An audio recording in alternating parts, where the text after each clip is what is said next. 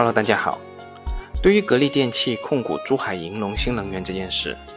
在一个多月前大致算是尘埃落定了。关于这件事，关注的人很多，评论的人也很多。整件事我也没有必要在这里再复述了。但我想，有一个基本态度我是要想表达清楚的。第一个是对于电池技术路线之争，甚至具体到碳酸锂这种技术最终的前景如何，我无法判断。第二点是我认为格力电器今天控股珠海银隆，只是二零一六年那次收购的一个延续。所谓念念不忘，必有回响。只要董总还在位，他必然还是要促成这件事的，这是他认准的事。如果不这么做，我甚至认为他都不是董明珠了。有时候我会在想，如果当时管理层与股东有更多的沟通，对方的要价不要那么高，当时格力就可能成功控股银隆了。最终的结果会不会比今天看到的要好得多呢？至于这件事的是是非非，我觉得我们如今也没有必要去评价、去猜测。我们过几年再回头看，可能一切就会看得更清楚了。至于从投资上来说，我个人认为格力电器这笔投资属于是风险投资。如果有投资者觉得风险太高、收益不明，确实也没必要在这里硬撑。我们大 A 股有好几千只股票。我们也没必要非在格力这棵树上吊死，但如果我们选择坚守，那我们还是沉下心来，静待春暖花开的时候吧。关于格力电器投资银隆这件事，很多细节都已经被反复讨论了，我这里也不想再多说。那今天我想给大家说一说这件事的前传，看看这一切的因果缘由。本文的主要内容基于《中国经济周刊》在二零一八年的一篇报道。现在已经年过不惑的魏银昌是河北省武安县人，从1997年开始在武安当地经商。他创办的中兴汽修厂曾经做到了当地最大的汽修厂。时间到了2004年，有了一定经济基础的魏银昌决定南下广东发展，从事的是当年最赚钱的产业——房地产业，而也是最终依靠房地产，魏银昌在珠海打下了他的产业根基。时间线到了二零零九年底，魏银昌成立了如今银隆新能源的前身珠海银通新能源有限公司。而二零零九年也正是我们国家新能源汽车产业政策正式拉开帷幕的一年，也是从这一年开始，政府开始亲自下场推动新能源汽车产业的发展。这些产业政策发展到二零一三年，在地方和中央的补贴政策下。购买一辆普通的电动中巴车可以获得政府补贴，甚至高达六十万元。在如此高额的产业补贴政策之下，国内的新能源汽车市场可以说是产销两旺，并且在二零一五年成功登顶全世界最大的新能源汽车市场。时间到了二零一一年的七月，珠海银通收购了一家在美国纳斯达克上市的美国公司，叫做美国奥泰的百分之五十一的股权，也是通过这次收购。珠海银通，但更确切来说是魏银昌本人获得了碳酸锂技术相关的技术专利。在收购完成后的次年，珠海银通通过收购珠海本地的一家客车生产企业珠海广通汽车有限公司，取得了客车的生产资质。而在随后的二零一三年，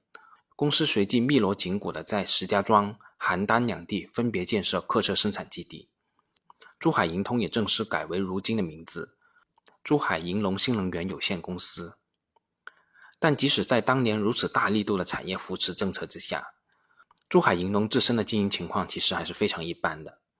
多次的并购以及生产基地的摊大饼，也在大量的消耗着公司的资本。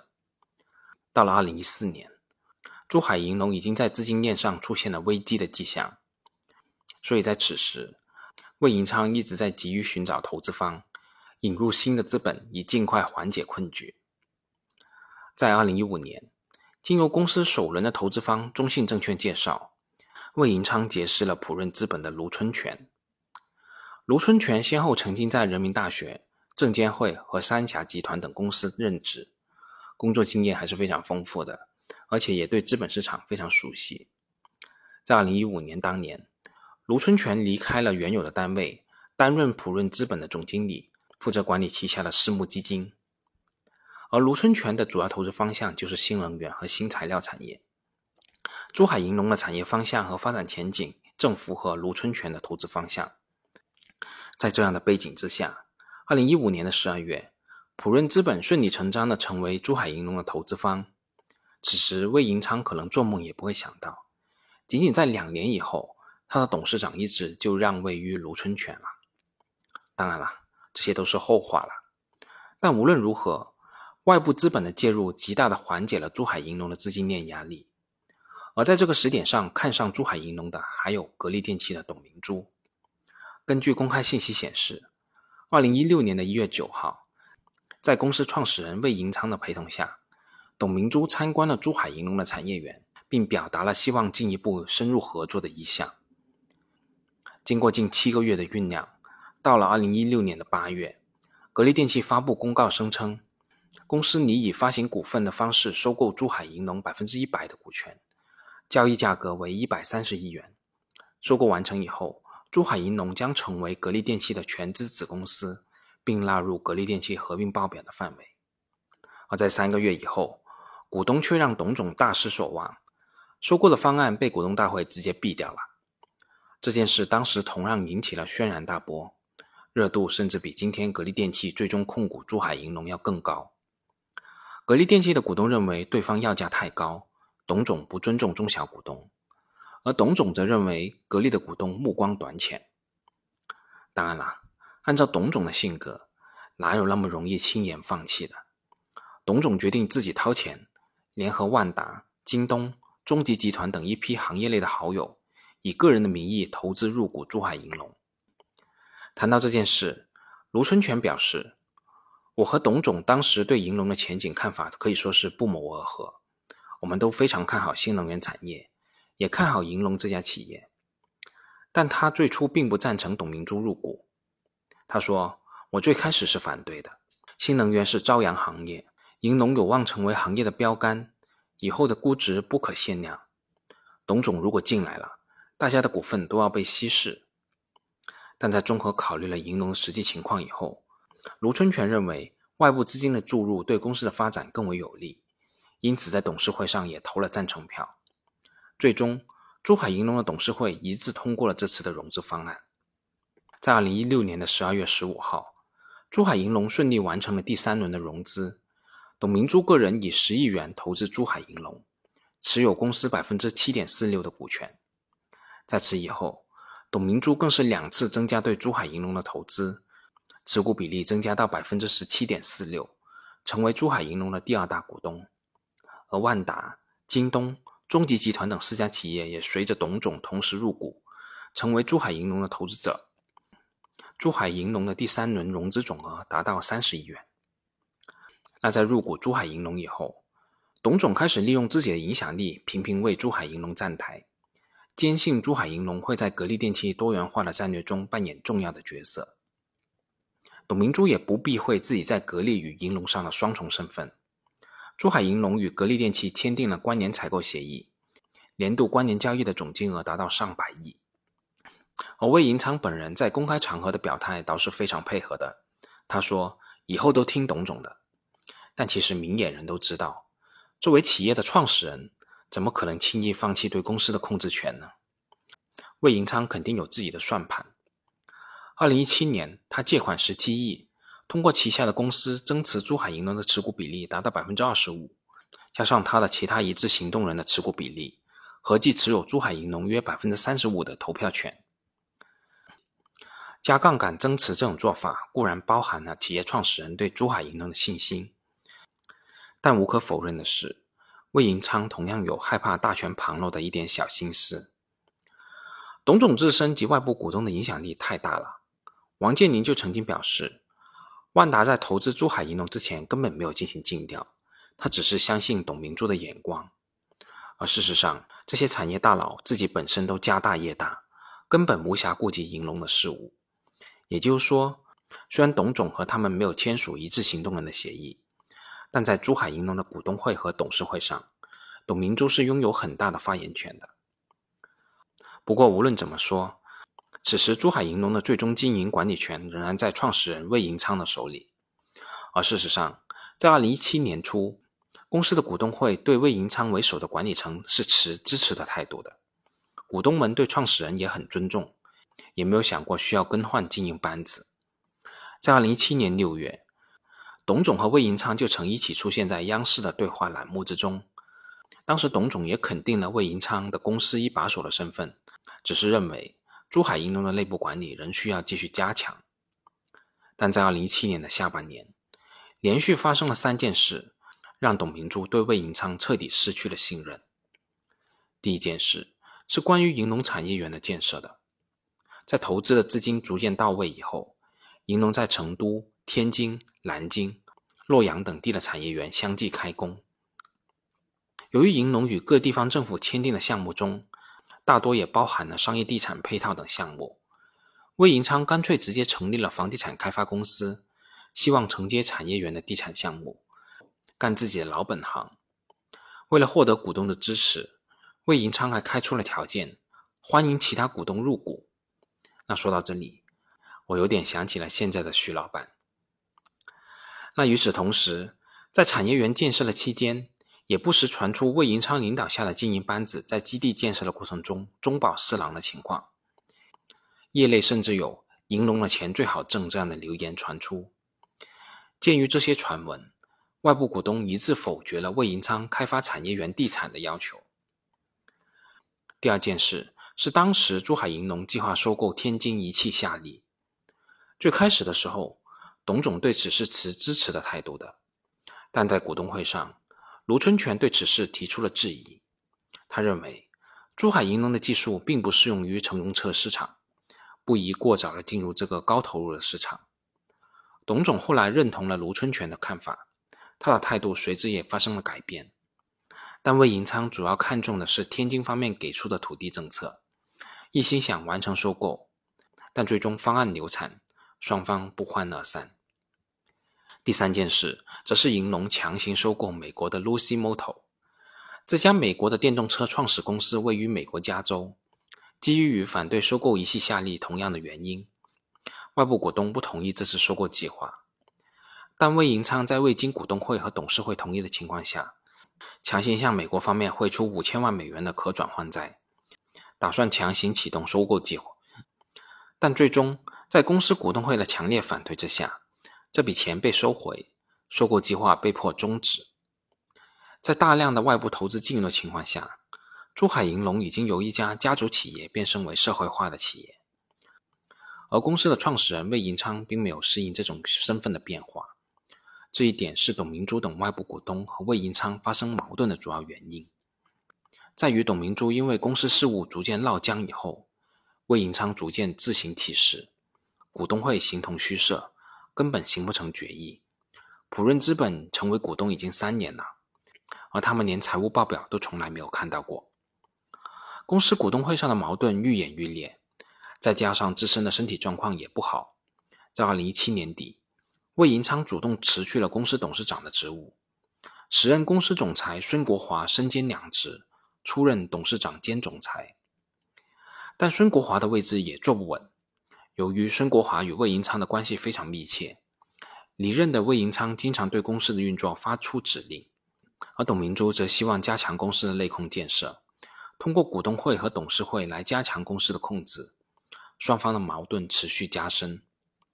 到了二零一八年的三月，董明珠、魏银昌和卢春泉在北京见面，最终三人达成一致意见，并很快在三月二十五号召开银隆的第一届董事会第八次会议，决定免去了孙国华的董事长及总裁职务，决定由卢春泉出任公司董事长，格力出身的赖信华出任公司总裁。卢春泉则主动提出。自己只负责完善公司的制度建设，不参与具体的经营管理。因此，董事会同意由总裁赖信华出任公司的法定代表人，全面负责公司的经营管理工作。二零一七年三月，银龙的工商注册信息从有限责任公司悄然变更为股份有限公司。二零一七年的五月十七号，珠海银龙在广东证监局办理了上市辅导备案。二零一七年的六月，董明珠公开表示，银龙是长期埋在沙漠里的金子，有技术、只是缺管理和资金。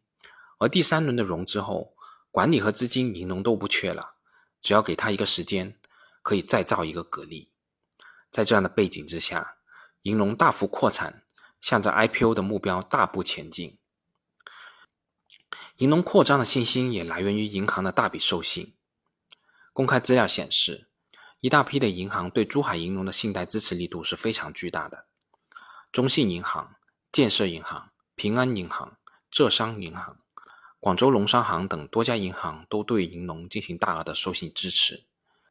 仅中信银行广州分行一家的授信额度就高达二百七十六亿。然而，珠海银龙的饼还是摊得太大了，公司的资金链开始捉襟见肘。而在二零一六年，监管部门开始对新能源汽车的骗补事项进行核查。根据规定，凡在二零一六年售出的车辆，运营满三万公里才可以申领补贴，这个过程至少需要两年半的时间。这一政策直接导致了新能源汽车相关的企业普遍资金链紧张。公司董事会逐渐发现了珠海银龙日常经营管理存在的问题：有些销售没有合同，有些车卖出去了收不到钱，有些车被莫名其妙的退回来了。根据后来的新管理层统计，二零一五年至二零一六年间。银龙对客户的资信、运营管理能力等评估不足，产生大量的应收账款，后来发现没有办法收回。二零一七年末，珠海银隆计提的坏账准备余额较上年年末增加了约五点四亿元。在了解了这些情况以后，董明珠最终拍板，主动终止上市辅导。卢春泉等股东最初对董明珠的决定是并不理解的，作为股东，肯定希望公司能上市。这样投资方才有退出的机制，但董明珠最终说服了他们，这样去提交上市，可能我们都要违法了。时任珠海银龙的总裁赖新华也表达了相同的看法。在推进 IPO 的过程中，公司的董事会及新管理团队发现历史存在较多的管理问题，以及导致经营状况不符合上市的条件，所以他们在2017年初主动向广东证监局申请了终止辅导备案。而珠海银龙终止 IPO 这个做法是魏银昌无法接受的。在此前的增持之中，他已经背负了巨额的债务，就等公司上市以后，利用股权的增值盘活债务。而在2018年的春节前后，魏银昌通过孙国华向董明珠施压，他提出了三个选项：第一个是董明珠收购魏银昌所持的股权；第二个是立即启动上市或者借壳上市。第三是魏银昌另行融资，收购董明珠所持的股权。董明珠听完这些以后，生气的直接挂了电话。那最终，董明珠还是给魏银昌退出的机会。卢春泉说，当时计划由普润资本等三方共同收购大股东所持的股份，收购价按一百三十四亿的估值计算。卢春泉说道，在制造业，格力电器的成功是明摆着的。董总只要愿意介入管理，我们对公司是很有信心的。就在卢春全准备完成收购的前夕，华融国际向珠海银龙发来了一封催款函。根据银龙相关人员的描述，魏银昌在未经债权人华融国际同意的情况下，通过魏银昌控制的另一家公司受让了银龙对华融国际三百七十五亿元的债务，但并没有实际还款。导致珠海银龙的欠款依然存在。同时，在魏银昌任董事长期间，他与银龙签订了债权债务抵消协议，导致其原本欠的银龙三点七五元的债务灭失。在这起事件中，其他股东并不知晓魏银昌的所作所为，而此时华融国际已经申请对珠海银龙的部分资金进行冻结。而后面珠海银龙方面声称魏银昌侵占公司资产。一共涉及的三起民事诉讼，其中华融国际这一起正是其中的最重要的一起。根据珠海银龙方面的描述，第二起诉讼是魏银昌重复向公司出售专利。在二零一零年和二零一二年，魏银昌将五项专利作价一点零一二亿转让给银龙。在二零一五年，魏银昌在公司董事会未同意的情况下，将这五项专利中的三项重新估价九千五百万元。再度转让给银龙，从中侵占了银龙九千五百万元。第三起诉讼则是银龙向魏银昌、孙国华实际控制的珠海市神通电动车能源管理有限责任公司出售汽车及充电桩，神通公司拒付货款，涉及款项金额达到二点一二亿元。作为一个以碳酸锂电池为核心技术的企业，珠海银龙目前面临最大的技术瓶颈是能量密度低。如果作为汽车能源，无法适应长时间的驾驶需要。赖新华表示。我们明确知道我们自己技术的特点，所以我们暂时不打算进入乘用车的市场。那以后，珠海银隆会在储能方向继续发展。卢春泉也认为，乘用车市场的蛋糕无疑是一个诱人的领域，但动辄几百亿元的投资是现在的银隆没有办法承担的。而且从目前的技术来看，碳酸锂电池技术确实也没有办法满足乘用车的要求。银龙现阶段应该重点着眼于公交车的市场，而在中国北部地区，冬季平均的温度达到零下十五度以下，最低的气温甚至可以达到零下三十度。传统电池性能在零下二十度开始衰减，在零下三十度以下，恒流充电容量仅为充电总容量的百分之十四左右，基本上没有办法正常使用。在这样的情况下，银龙的碳酸锂电池工作温度范围极宽，在零下五十度的环境温度下，充放电性能依然保持良好，拥有极大的技术优势。那除了依靠技术特点以外，在与大股东魏银昌决裂以后，其余的股东都希望董明珠能够带领银龙走出风暴的漩涡。而事实上，虽然珠海银龙方面不太愿意承认，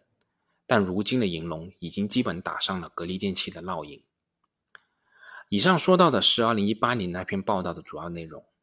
我们其实可以很清楚的看到，这些事都是一直延续下来的，包括珠海银隆早就已经打上了格力电器的烙印了，也包括银隆主攻储能业务。至于最终说到银隆的储能项目到底是在画大饼，还是真正已经有落地的项目，我这里刚好找到一些资料，这些内容来自于南方电网电力科技股份有限公司。IPO 申报审核问询函的回复，大家看了以后自己判断吧。好了，本期就这么多，我们下次再见吧。